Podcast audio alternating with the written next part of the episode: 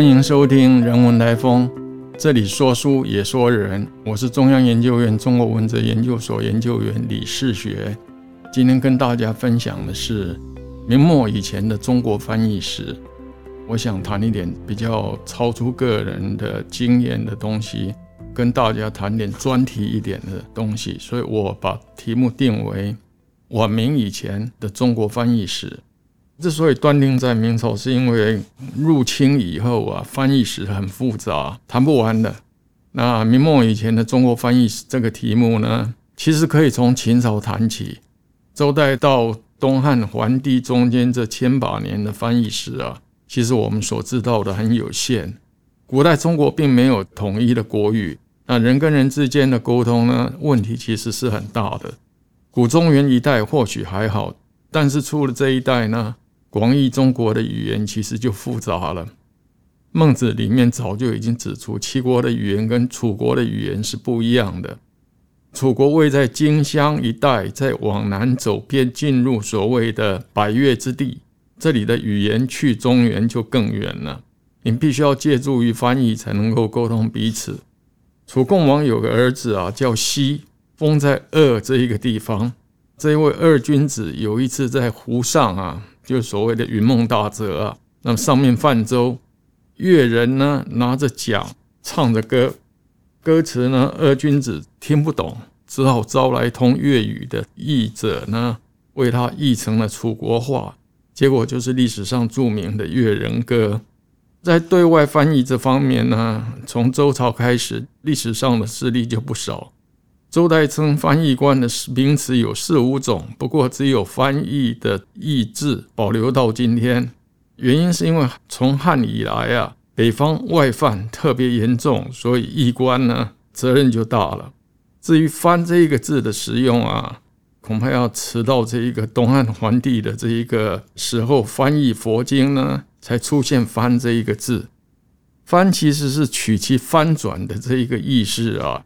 译这一个字的意思是贸易的易，也就是说，跟英文的这个 translation 一样，都可指这一个翻译，也可指变异或是变化。从口语的观点来看，孔子的时代就已经有“蛇人”舌头的“蛇、蛇人这一个说法。最慢到了五代，还有通事这个职称，在官场上面常见了。先秦常见是相序这一个名词。象是大象的象，序是伍子胥的序。象序集役官和礼宾师长呃于一身。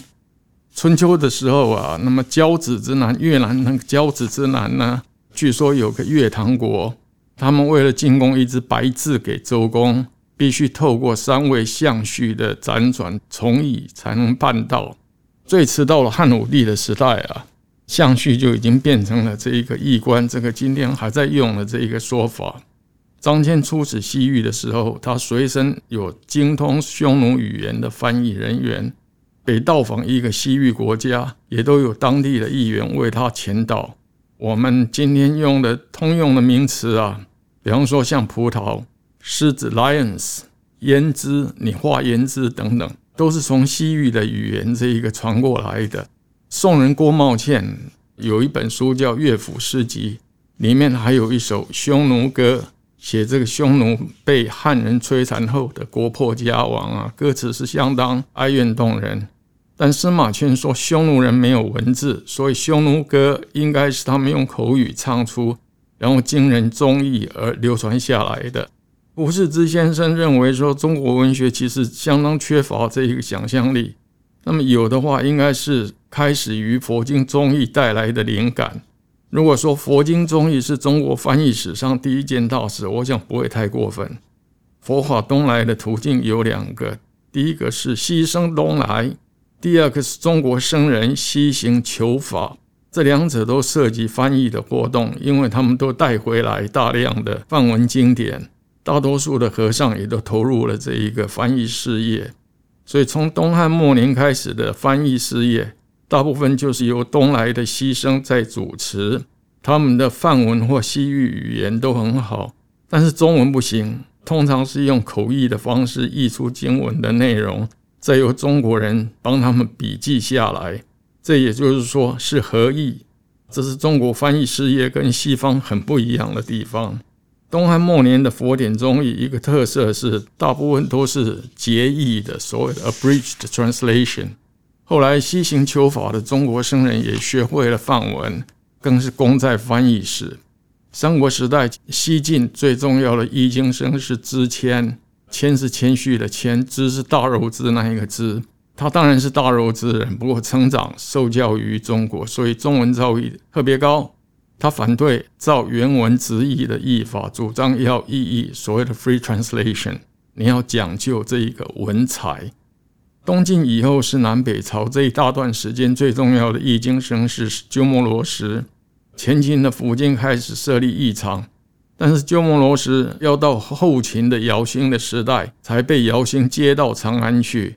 鸠摩罗什是印度人，他常住在西域，他有语言天才。到了凉州以后，才开始学习中文。公元四零一年，姚兴在长安北部设立逍遥园译场，鸠摩罗什开始主持他译经的这一个生涯。逍遥园译场是一个讲经译场，闲杂人等很多，但总共译出了七十四部的这一个佛经，包括《妙法莲华经》《维摩诘经》和《金刚经》。等等，我们今天都还在用的经典，一个特色是鸠摩罗什大部分都是主本翻译。印度佛教以本来的面目介绍入法，你看必须要从他开始。所以鸠摩罗什的影响力之大，中国易经史上面除了玄奘之外啊，几乎是不做第二人想的。那么在翻译的方法上面，鸠摩罗什跟之谦一样，他也倾向于意译，注重文采。东晋结束以后，南朝的易经有一个特别的现象，也就是说，由海路来华的易经生特别多，使得广州像长安、洛阳一带一样，变成是易经的中心。隋朝都没有译出什么特别重要的经典，不过译场的组织不错，而且设立了易经博士这个官职。这个时代，我们得记住晏从这一个人，他是中国和尚，他没有出国去留学。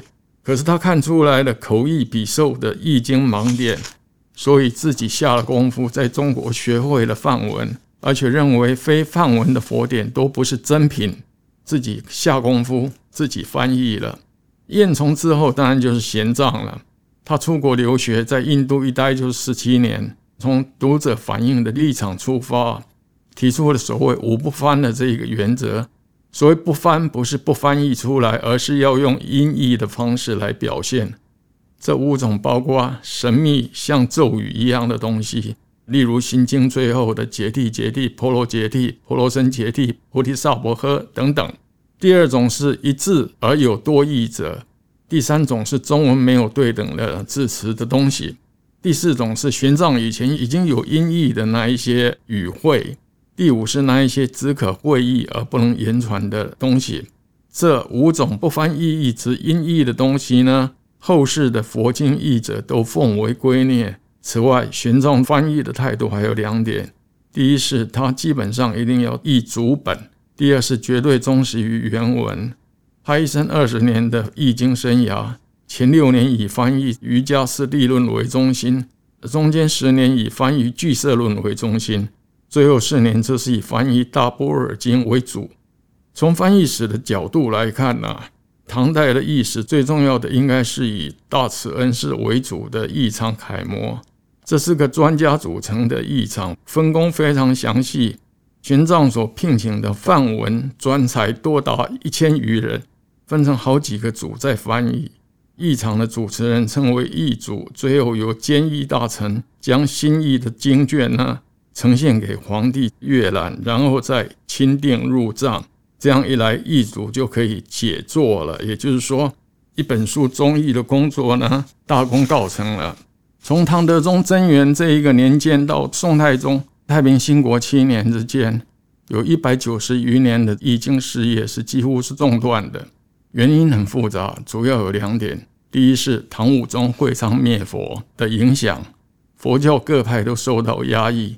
第二是这个时候禅宗一枝独秀，禅宗不立文字，根本不重视读经，哪里会译经呢？到了宋朝，官方再度鼓吹译经，翻译才又发展起来。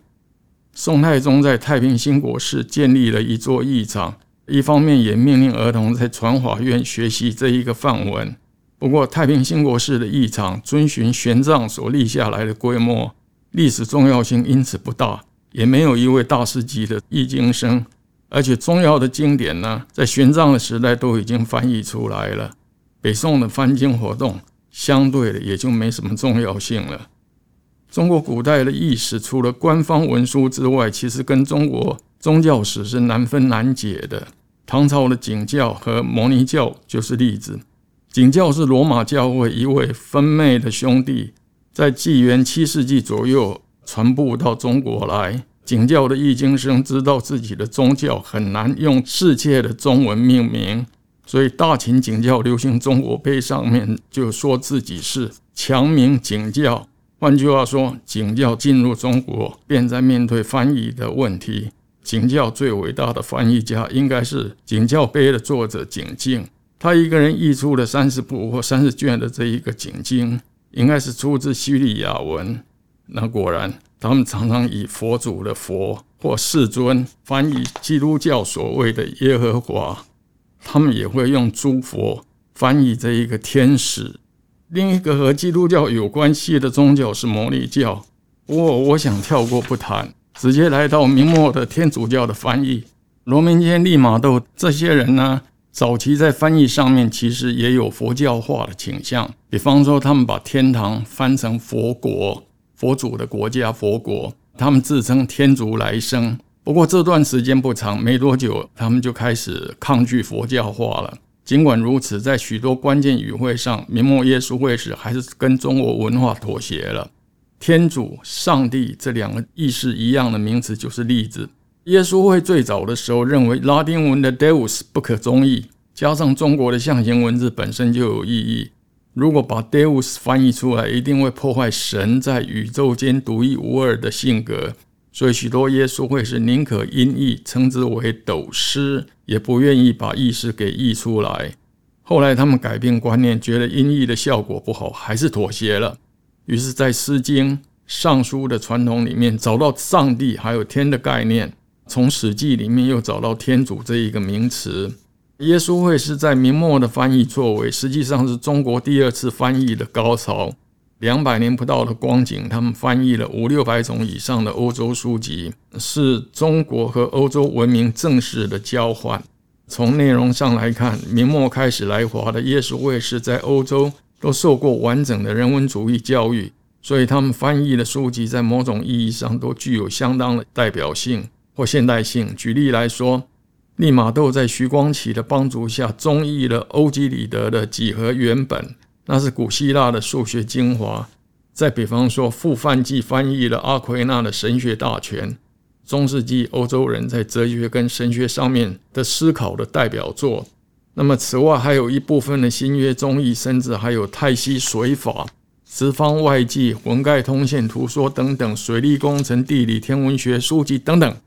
让我最觉得了不起的是，在一六四零年以前，亚里士多德思想核心里面的几部重要的著作几乎都有中文翻译本，包括心理学、宇宙论、逻辑学和伦理学等等。我们常常感叹乾隆禁了天主教，连带的也把西学给禁掉。这一种感叹不是没有道理的。明末清初以耶稣会为主的翻译活动。介绍到中国的学问，大多数都是西方文化的基础，包括文学在内。撕掉这些基础，中国在现代世界里就多少失去了竞争的力量。耶稣会是来到中国，目的当然是传教。他们翻译西方的科技与哲学、神学著作，目的也是为了传教。哲学、神学还有道理，那么为什么用科技来传教呢？按照利玛窦的说法，这为的是要用科技上面的理性呢？来证明天主教是一个理性的宗教，这当然是要跟他们认为是迷信的佛教对抗的。利玛窦对于科技传教的思考方式，其实是非常中世纪的，因为中世纪的四灵神学啊，一贯就认为信仰应该建立在理性之上，而最理性的就是科学，科学里面最理性的又是数学，数学再化约下去，最理性的当然就是几何学，所以利玛窦译了几何原本。我长期的研究又显示，耶稣会也翻译了不少和宗教文学相关的书籍，比方说《伊索寓言》、斯多葛学派的著作，还有一些重要的诗，比方说有一首长诗叫《圣梦歌》等等。我的兴趣主要集中在这一类的文学翻译上面，例如我译为正道故事，所谓 sermon stories 或者 exemplum 的一种文类。在这方面呢，耶稣会主要是透过他们用中文写出来的正道词来表现的。这也就是说，他们所译介的西洋文学大部分都含括增引在他们所写的正道性质的著作里面。这些增引出来的翻译文学主要有两种。一种是伊索式的寓言故事，另外一种是相当特殊的历史意思，叫《赫雷亚》，很像是呃《世说新语》里面的故事，所以我一向译之为世说。那为什么正道词会引用伊索式的寓言跟世说这种历史意识呢？这还是耶稣会的中世纪精神在作祟。这也就是说，中世纪精神是耶稣会在中国翻译西洋文学的动力。所谓中世纪精神，当然包括有很多种，包括建筑上面的哥德式风格、柏拉图式的恋爱等等。我这里指的却是中世纪三大修辞学之一的正道的艺术，所谓 art of preaching 这种风格。圣坛上面的正道是口语的活动，正道的艺术这种特殊的修辞学，早就已经和西塞罗乃至于亚里士多德的古典修辞学结合在一起了。而我们不要忘了，亚里士多德在自己的《修辞学》这本书里面曾经说过，修辞的目的是要说服。放在宗教的情境里面，如果用中国宗教术语来讲，说服其实就是劝化，把你说服或劝进我的门来。亚里士多德的《修辞学》里还辟了专门的部分讨论说服的逻辑，另外有专章专节讨论这种逻辑所需要的证据。他说，支持论点用的证据有两种。而其首要就是例证，所谓 paradigmata。换句话说，例证可以按性质分为两种：一种是杜撰的 （invented），另外一种是这种杜撰的这一个故事呢形成了例证。伊索寓言是大众，另一种是曾经发生过的事情 （what has happened）。这指的是历史的例证，历史性的例证，也就是历史意识。这两种形态的故事合而流之。在中世纪就变成天主教正道故事的主要内容。我们在耶稣会时的中文著作里所读到了一些引证性质的小故事，绝大多数便是古典后期经中世纪以来那么流行于天主教世界的正道故事。因为正道故事是一种引证性质的故事，所以每一个故事都有它的本源，也就是有它自己的原文。伊索式的《伊索寓言》主要出自希腊人的《伊索寓言》这一本书。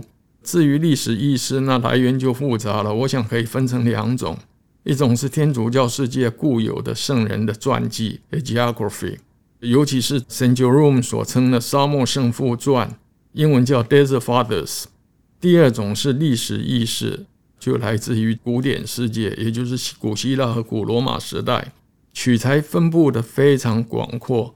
用希腊文写的有三世纪的 Diogenes Laertius 的哲学家列传等等，用拉丁文写的就更多了。西塞罗的各种著作常常是全员。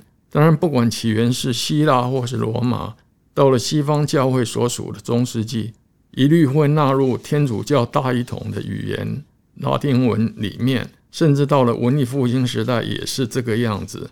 在晚明，耶稣会是翻译了四千条以上的正道故事进入中国，这是非常庞大的故事。